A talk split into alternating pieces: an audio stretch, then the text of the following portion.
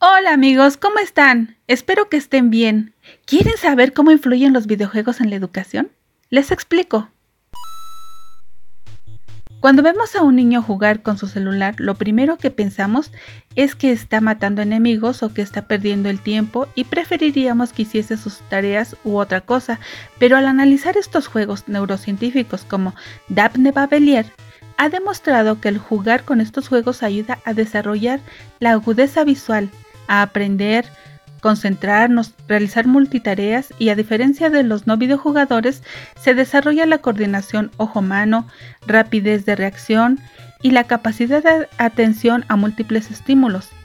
Están más motivados en el seguimiento de objetivos y tienen mayor tolerancia a la frustración, incluso mejora la capacidad para asumir riesgos, resolver problemas y tomar decisiones. Por ejemplo, los juegos orientados a simuladores enfocan los sentidos en el desarrollo del juego. Los juegos de acción desarrollan la visión, incluso los juegos que se consideran violentos modifican todo el sistema de atención manteniéndola durante un buen rato, eliminando los elementos de distracción. De este modo, se desarrolla de manera positiva en varios aspectos el proceso cognitivo. ¿Pero qué tiene que ver esto con el aprendizaje? La mejor manera de aprender se da cuando el que aprende lo hace motivado y que vea cierta dificultad en la tarea, pero que esa dificultad no sea mayor a lo que pueda asumir. Lev Vygotsky habla de la zona próxima de desarrollo. La define como la distancia entre el nivel real de desarrollo determinado por la solución independiente de problemas.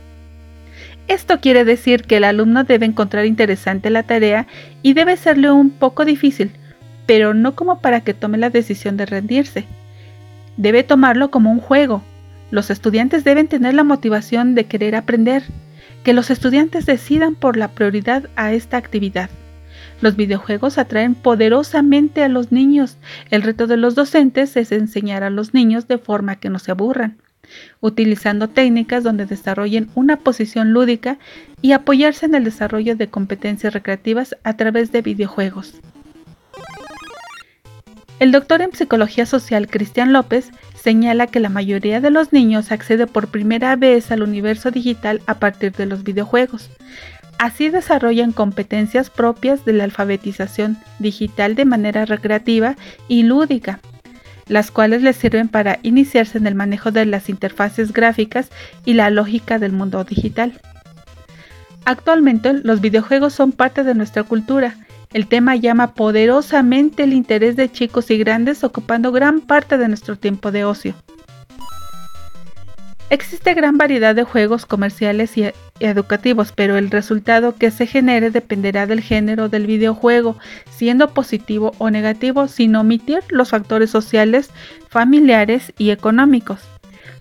Se ha observado que el empleo excesivo del videojuego convierte el momento de ocio en un mal hábito el cual aparta al individuo de ciertas actividades como la lectura, la actividad física, incluso hasta de sus tareas o actividades cotidianas. Esto origina personas apáticas, asociales o con un bajo desarrollo cognitivo. Son algunos aspectos sin mencionar los que realmente se han convertido en una dependencia a X juego.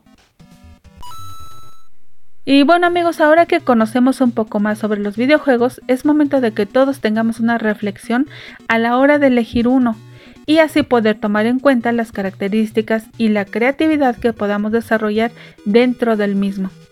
Lo más importante es qué aporte tiene nuestro proceso educativo. Hasta la vista.